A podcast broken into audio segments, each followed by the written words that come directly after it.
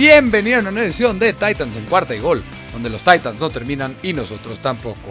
Te recuerdo, mi nombre es Alberto Romano y me puedes encontrar en Twitter como Beto Romano M. También en la cuenta oficial de Cuarta y Gol Titans, esto con abreviación de 4TA. Ya sabes, en estas dos cuentas encontrarás toda la información importante y necesaria sobre los Tennessee Titans. Y pues bueno amigos, llegamos a la semana 15 de la NFL. Sí, ya la semana 15 esta temporada se está yendo volando. Y más cuando estos Tennessee Titans son un contendiente al Super Bowl. Llegamos a un partido crítico en la temporada. En el que se enfrentan los Tennessee Titans a los Pittsburgh Steelers de visitantes. Y hoy vamos a hablar de varias cosas importantes sobre este partido, qué tienen que hacer los Titans para ganar este partido, sea las claves para la victoria, el reporte de lesionados también Luego quiero hablar un poquito de qué tenemos que apoyar el sábado con el partido de los Colts y los Patriots. Y al final, la predicción con marcador de la semana 15. Primero te quiero explicar, antes de entrar de lleno a este episodio, por qué estuve un poquito ausente la semana pasada y por qué no estuve tan activo en redes sociales. Es que gracias a Dios tuve una de las mejores noticias que he recibido en mi vida, si no es que la mejor. es que gracias a Dios mi hijo nació en esta semana y es va a ser un Tennessee Titan más. Eso tenlo por seguro, porque en esta casa hay que ser Tennessee Titan si quiere estar en esta casa cualquier persona. Y se le va a inculcar desde chiquitito para que sea un fiel aficionado más de la familia de los Tennessee Titans. Pero ya pasando a esto, ya estoy de regreso. Vamos a seguir aquí con Titans en cuarto de gol, con las redes sociales, con todo, con lo que tú necesitas. Así que sin más preámbulo, ¡Vámonos!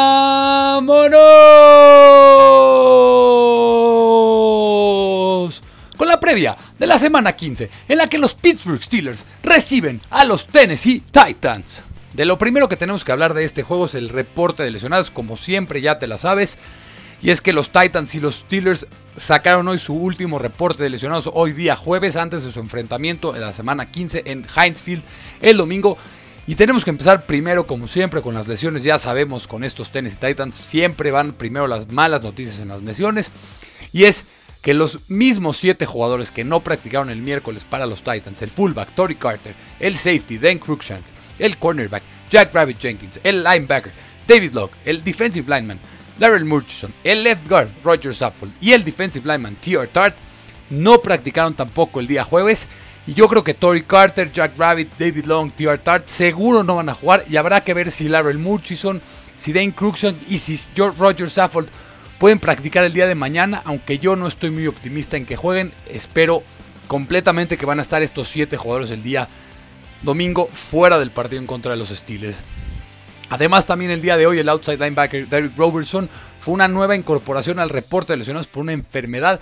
Y con todo lo que está pasando en la NFL con el tema del COVID, yo estoy rogando porque esto no sea un caso de COVID, porque lo último que necesitan estos Titans es un brote de coronavirus. Así que veremos qué pasa el día de mañana con Derek Robertson. Esperemos que solamente sea una enfermedad normal, no haya nada de COVID.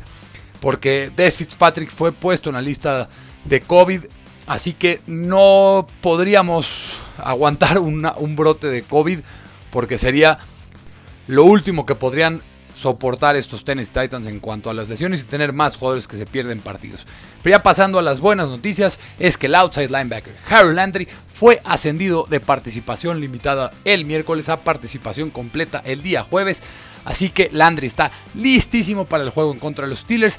Y también el linebacker Zach Cunningham y el outside linebacker Bud Dupree practicaron este miércoles y este jueves. Así que están en el camino correcto para poder jugar en la semana 15.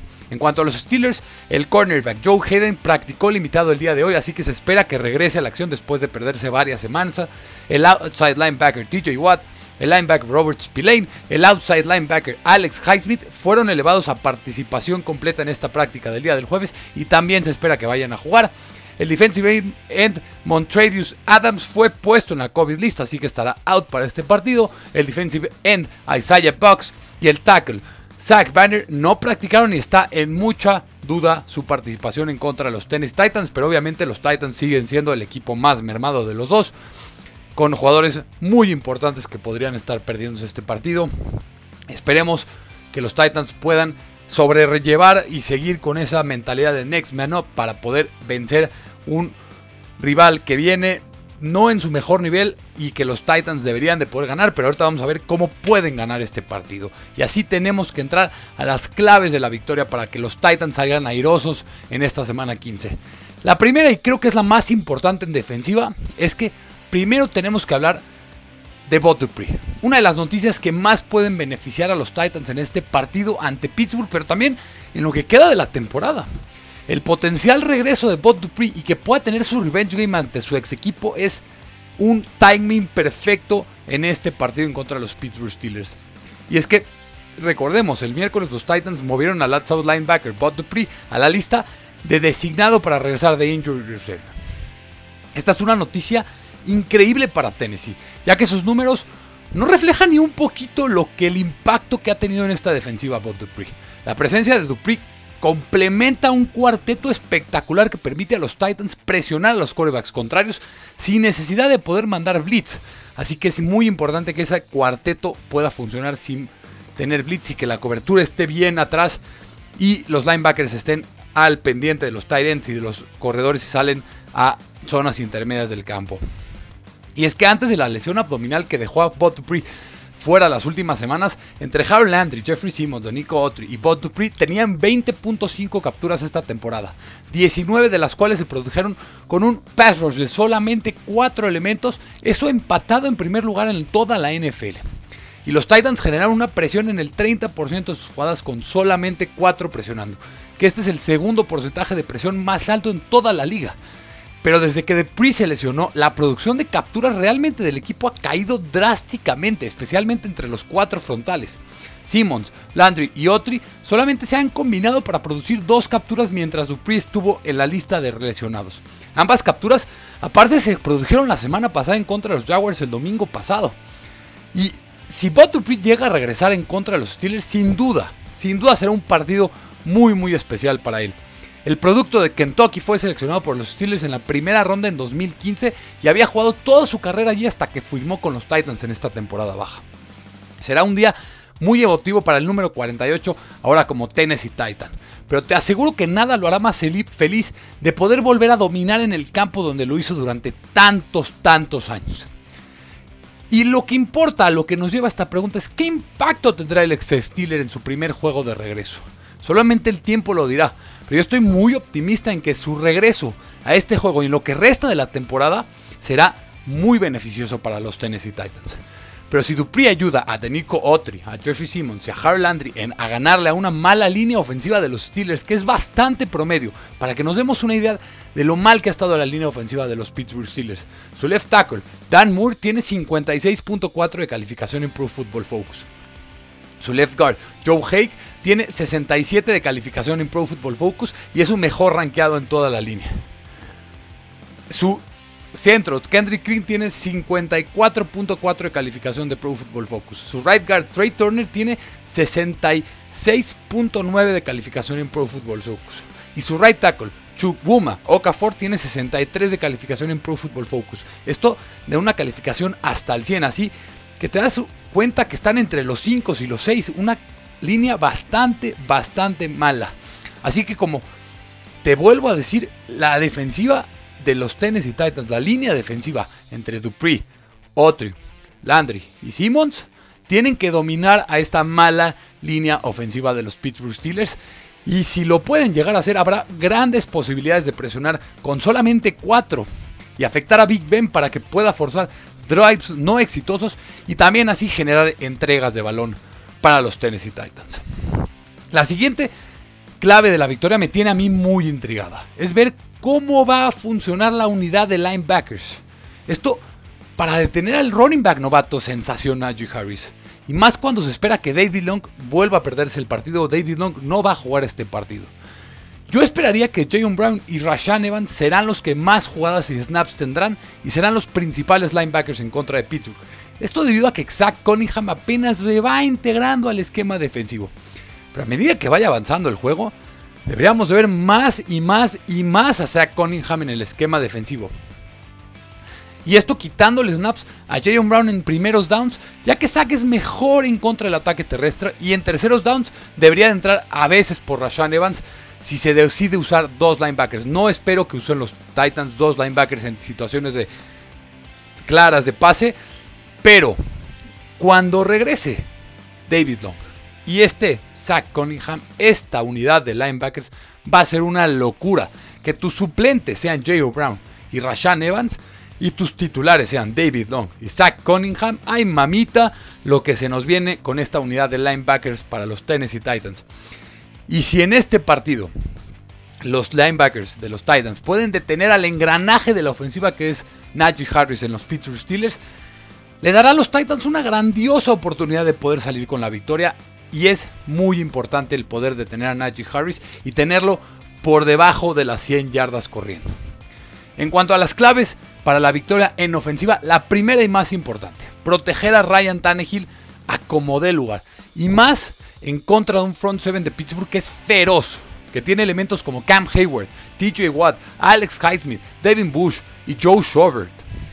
Y es que realmente Ryan Tannehill ha estado sufriendo y debido a la mala protección de la línea ofensiva y ha sido capturado por una altísima cantidad de 37 veces esta temporada. Esta no es solamente la mayor cantidad con los Titans, sino es la mayor cantidad que ha sido capturada desde la temporada 2015. Sabemos todos, no es ningún secreto que Ryan Tannehill ha experimentado una regresión drástica en 2021. Sin embargo, su evaluación no es tan simple con mirar solamente sus estadísticas. Al evaluar tu temporada de Ryan Tannehill, se debe proporcionar un contexto para mí. Sé que mucha gente le está tirando mucho a Ryan Tannehill, pero para mí hay que entender lo mal que ha jugado esta línea ofensiva. Y con todas las lesiones que han tenido también sus armas ofensivas de quien rodea a Ryan Tannehill, es difícil poder criticar tan fuerte a Ryan Tannehill.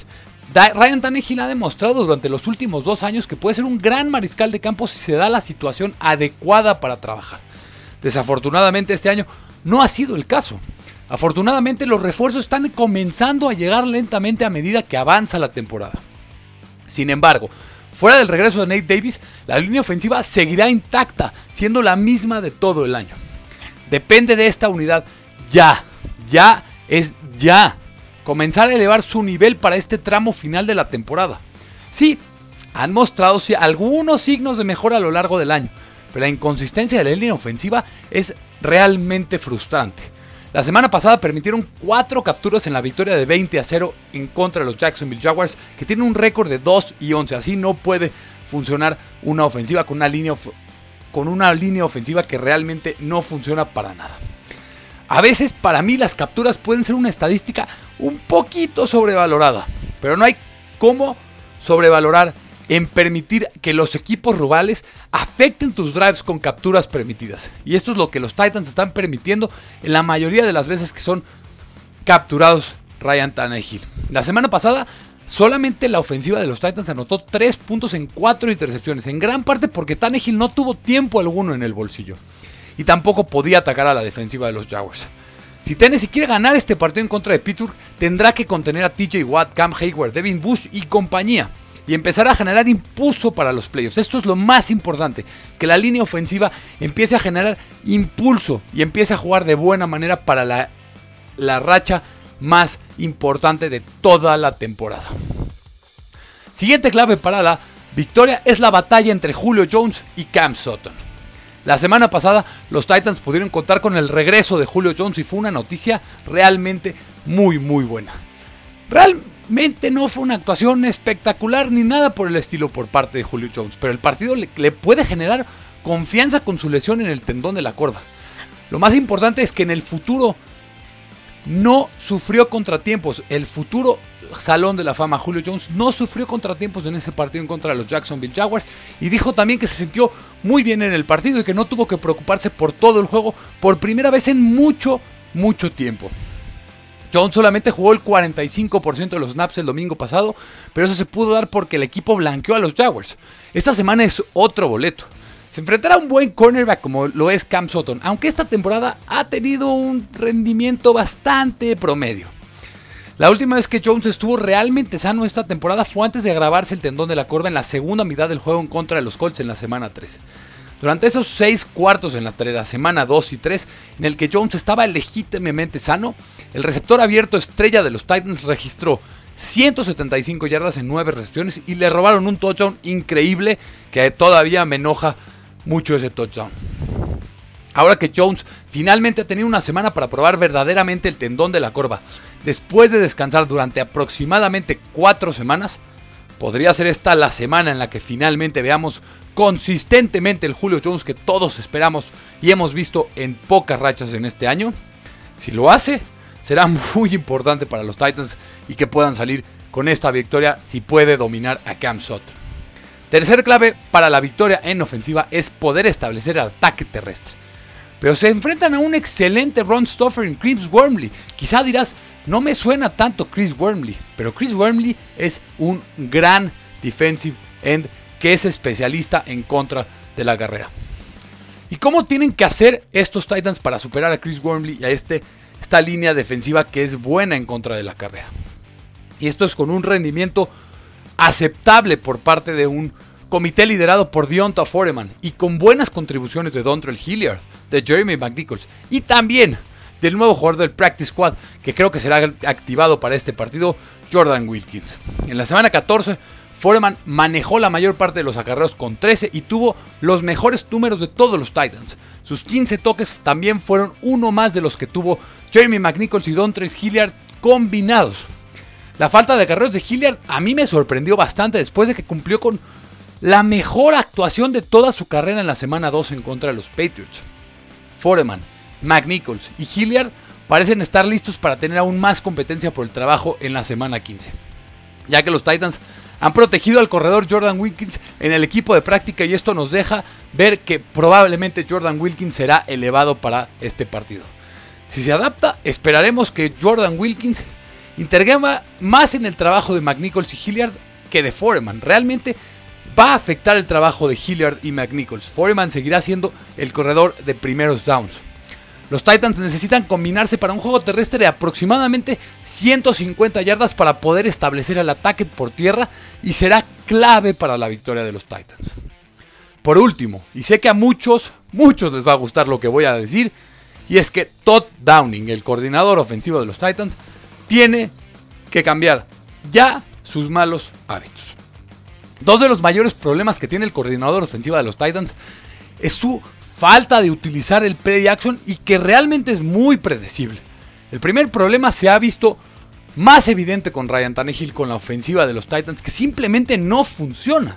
Downing debería de hacerse un favor a sí mismo y a su mariscal de campo y comenzar a utilizar más el play action que realmente es donde Ryan Tannehill ha prosperado como un Tennessee Titan. Si Downing realmente quiere sorprendernos, y empezar a ganarse más a la fanaticada, debería de comenzar a mandar más jugadas de pases en los primeros downs en lugar de mandar jugadas por tierra la mayoría de las veces en primeros downs. Si empieza a mandar más jugadas por aire en primeros downs y utilizar más el play action, yo estaría mucho más tranquilo y gratamente sorprendido. Así que recapitulemos.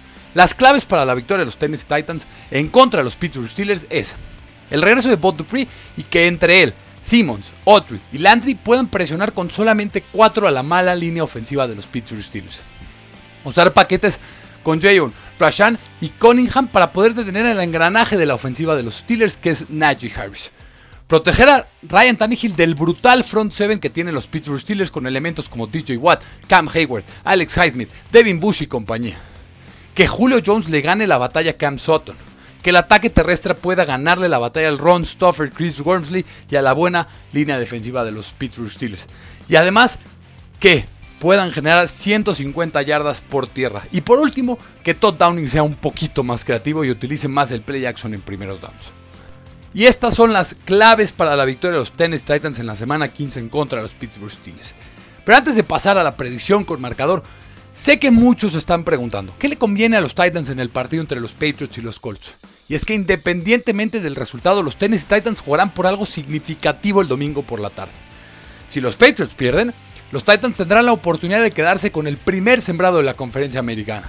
Si los Colts pierden, los Titans tendrán la oportunidad de hacerse con la AFC Sur el domingo con una victoria en contra de los Pittsburgh Steelers. Los, los, dos resultados en ese partido de los Patriots y los Colts son muy buenos, pero en mi opinión personal, esta es la única vez que está bien apoyar a los Colts. Si los Titans y los Colts ganan, le daría a Tennessee el primer sembrado en la AFC, junto con una probabilidad de más de 99% de hacerse con la AFC Sur en el futuro. Un par de victorias de los Titans y de los Patriots, por otro lado, aseguraría oficialmente la división para los Titans. Sin embargo, también disminuiría significativamente las posibilidades de Tennessee de obtener el primer seed de la conferencia americana, porque Indianapolis es quizá el partido más difícil que le queda a los Patriots en todo el calendario. Debido a los escenarios de desempate, Tennessee debe de terminar con un mejor récord que los Patriots si quieren terminar con el primer sembrado. Mientras Tennessee gane su partido como mínimo, todavía tendrán más del 99% de posibilidades de hacerse con la división AFC Sur durante las últimas tres semanas de la temporada. Es que con una victoria de los Colts junto con una victoria de los Titans, supera con creces la combinación de victorias de los Titans y los Patriots. Es por eso que los Titans tienen que apoyar a los Indianapolis Colts.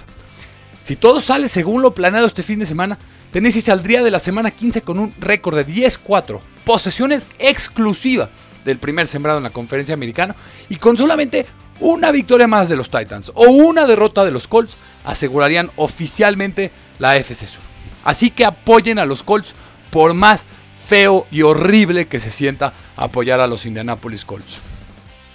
Ya para terminar el episodio y la previa, como se merecen, la predicción con marcador de Titans en cuarta de gol para la semana 15. Los Pittsburgh Steelers han perdido 3 de sus últimos 4 juegos y tienen 3 derrotas junto con un empate en sus últimos 5 juegos. La última victoria de los Steelers fue en contra de los Ravens en un juego horroroso que quedó 20 a 19. Y realmente ninguno de los dos equipos merecía ganar ese partido. Pero los Steelers se impusieron por solamente un punto. Pittsburgh está promediando solamente 20.9 puntos por juego, mientras que permite 24.9 puntos, puntos por partido. La línea ofensiva luce brutal, mientras que la defensiva está permitiendo mucho más de lo que nunca habíamos visto bajo el mandato de Mike Tomlin. La defensiva está cediendo cerca de 400 yardas de ofensiva por juego con casi 140 yardas por tierra. Su secundaria está recibiendo una paliza, mientras que el juego terrestre también se ha visto un poquito mal los últimos partidos y a lo largo de la temporada. Mientras tanto, los Titans tienen una marca de 9 y 4 en la temporada. Los Titans están promediando 24-9 puntos por partido en 366.7 yardas por juego. La defensa, por otro lado, ha permitido 360.8 yardas por juego y 22.3 puntos por juego. Los Titans se han visto sólidos en la secundaria y deberían de poder seguir el ritmo de los receptores en este enfrentamiento a Deontay Johnson y Chase Claypool. Si bien la defensiva terrestre no se ha, no se ha visto tan sólida en la temporada, aún así los Titans solamente permiten 90.9 yardas por partido por la vía terrestre.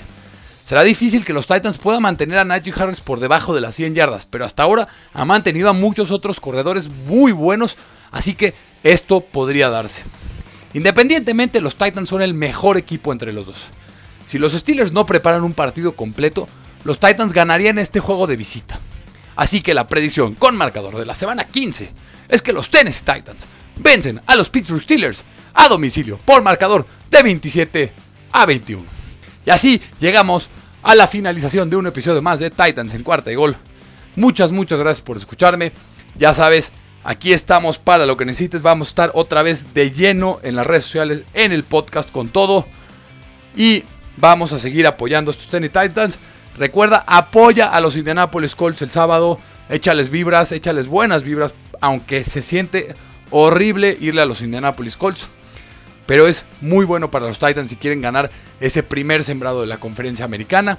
Muchas, muchas gracias por escucharme. Si te podría pedir un favor gigantesco antes de terminar Dale suscribir, dale compartir, dale descargar este podcast en tu plataforma preferida. Sígueme en Twitter como Beto Romano M y en la cuenta oficial de Cuarta y Gol Titans, esto con una abreviación de 4TA. Yo soy Alberto Romano, porque los Titans no terminan y nosotros tampoco. Cuarta y Gol.